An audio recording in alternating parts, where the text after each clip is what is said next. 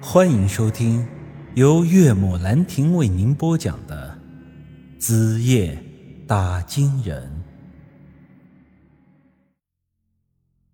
扎克杰从口袋里拿出了黑饭和肉干分给我们吃，我抓着那冰冷的饭团塞进嘴里，三两下囫囵吞下了肚。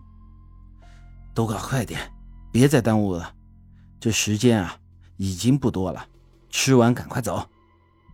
而这时，鸡姐手里抓着饭团，像是小鸡吃米一样，一粒一粒的在往嘴里塞，是看得我很不爽啊！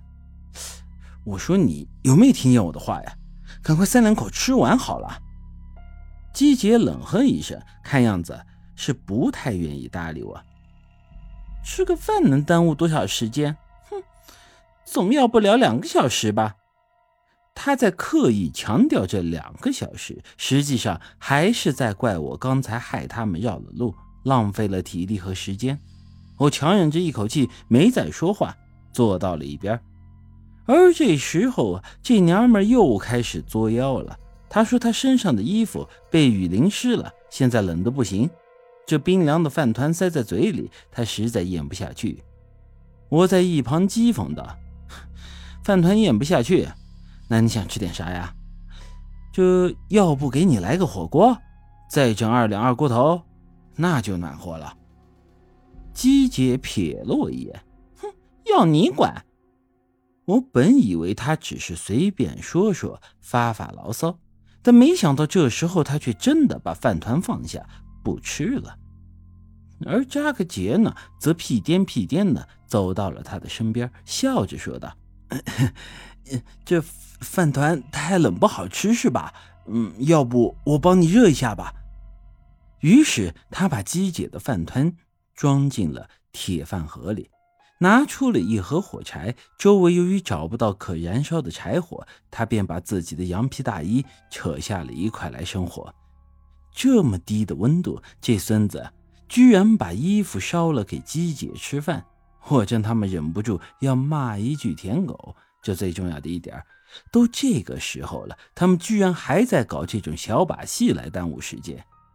这时，姬姐伸手拍了拍扎克杰的背，说道：“还是你比较像个男人，知道心疼人，不像某些家伙蠢的要死。”我看着那饭盒在羊皮大衣燃烧的小火苗上揪烤。心里顿时一股无名火便上来了，我三两步上去，一脚便把这饭盒踹翻在地。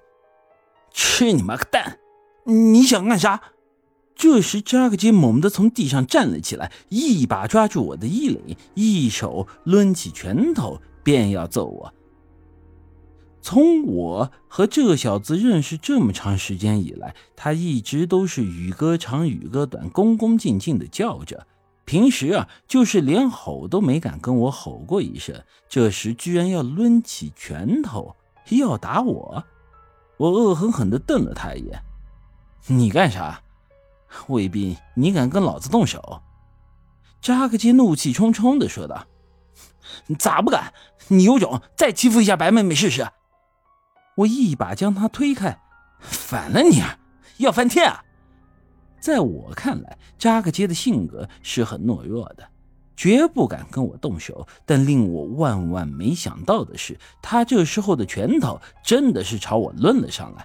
好在一旁的杨石一把拉住了他，不然我们两个人非得打起来不可。嘿，都少说两句吧！你们到底在闹什么？难道忘了我们进昔日里拉来是做什么的吗？听杨石这么一说，我渐渐的冷静了下来。本来这事儿就该这么完了，但是我这时候不知道怎么回事，偏偏又嘴欠的说了一句话：“找神仙弄嘛，要不是带了个拖油瓶，早该到了。”言下之意说扎克杰不该跟我们进来，是他拖我们的后腿了。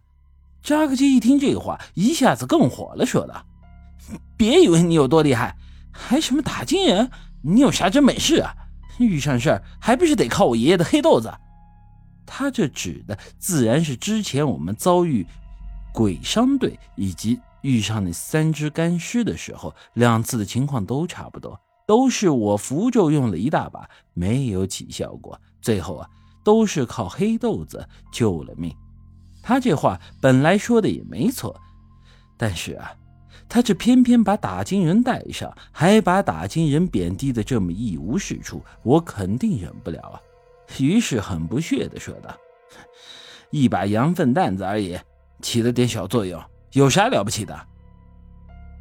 羊粪蛋子，好。”你有种别再用它了，不用就不用，谁他妈再用你那羊蛋分子，谁他妈是孙子！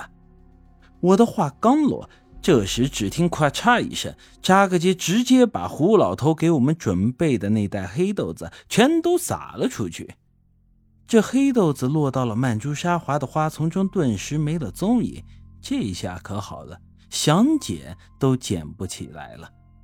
我拍了拍手，哼，好啊！你小子有脾气啊！一顿争吵之后，我们几人之间的关系算是彻底搞僵了。要不是现在我们身处昔日里拉，可能都各自走各自的道了。本集已经播讲完毕，欢迎您的继续收听。